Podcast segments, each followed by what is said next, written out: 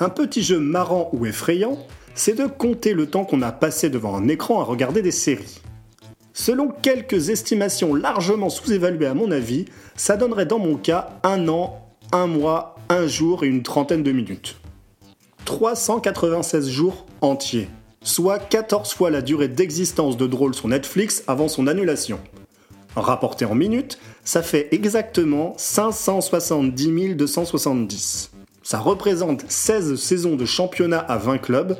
La référence au foot, c'est parce que ce podcast a failli s'appeler Lucarne c'est aussi regarder la trilogie du parrain 1042 fois, de quoi être qualifié d'hyper sénifile. Dans les comptes, ça donne plus de 300 séries commencées, certaines abandonnées en cours de route, d'autres fauchées avant même d'arriver à leur terme, et celles à qui on a pu dire au revoir, et dire adieu à une série, c'est toujours un moment un peu émouvant. C'est beaucoup d'histoires, de personnages, de surprises, de déceptions, de cliffhangers, de résolutions, beaucoup d'émotions, de rires, d'exaspération et d'agacement. C'est beaucoup d'informations à une époque où l'on est constamment bombardé de nouvelles choses à voir, à lire ou à écouter. Tout va trop vite, on n'a plus le temps de rien, il n'y a plus de saison et c'était mieux avant.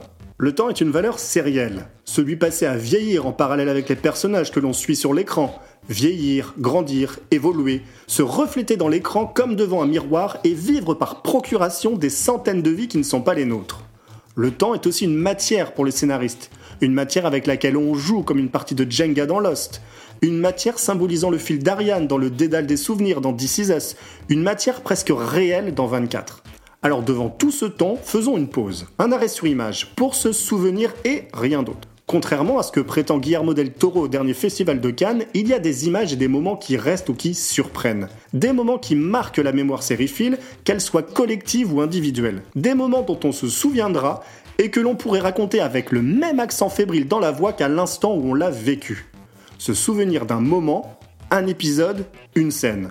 Les plus beaux, les plus intenses, ceux que l'on retient, ceux qui ont tout changé ou presque, changé la série ou nous changer nous en tant que spectateurs ceux qui se sont durablement inscrits pour des raisons évidentes et d'autres beaucoup moins. Une sélection comme des miscellanées, mais une sélection forcément subjective. Le deal est simple, un épisode pour un moment, sans ordre, sans préférence, sans durée, sans limite. Allez, c'est le moment. Celui, non. Celle qui parlait toute seule. I mean, like, I don't know, what, however long it took, like 11 seconds? My whole life, my love, the way I wake up in the morning, every day, the way I go to sleep, every night, all of that just changed forever. Floor by floor, I just disappeared.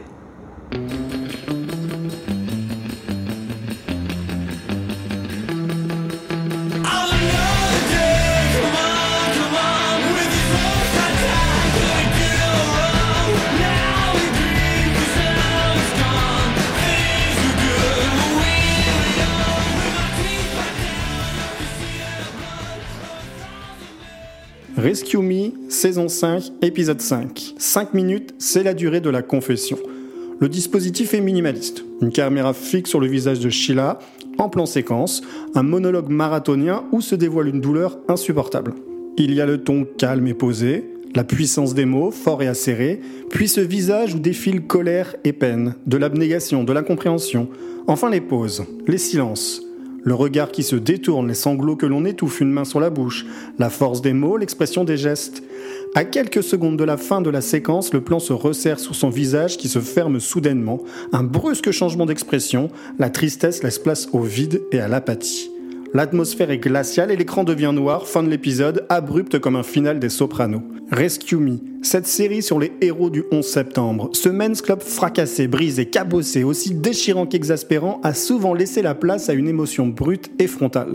Le genre a fauché le spectateur quand il s'y attend le moins. Une série qui pousse les potards à 11, excessive et hyperbolique, à l'image de ses personnages.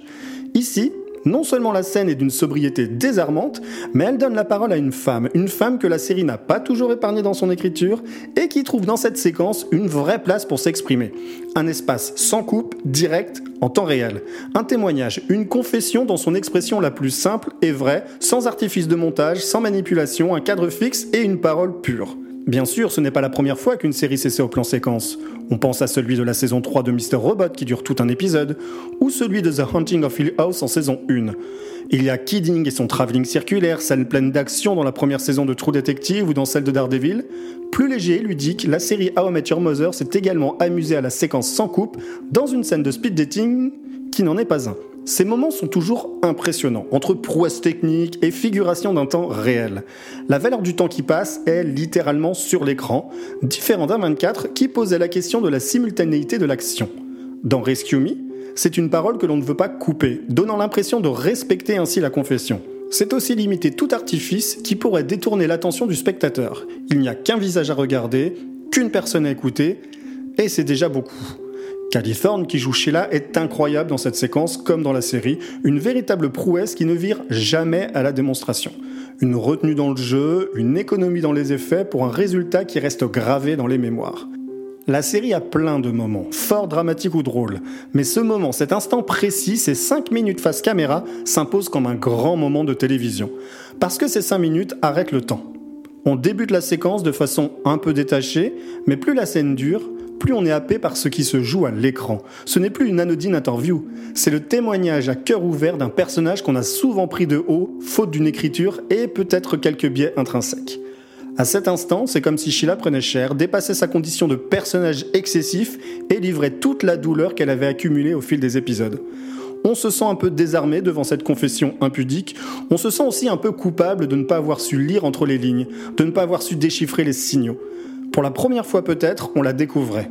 Cinq saisons, c'est peut-être long. Cinq saisons pour cinq minutes. C'est finalement une durée très courte pour un temps si long. C'est le moment d'un monologue magnifique et bouleversant.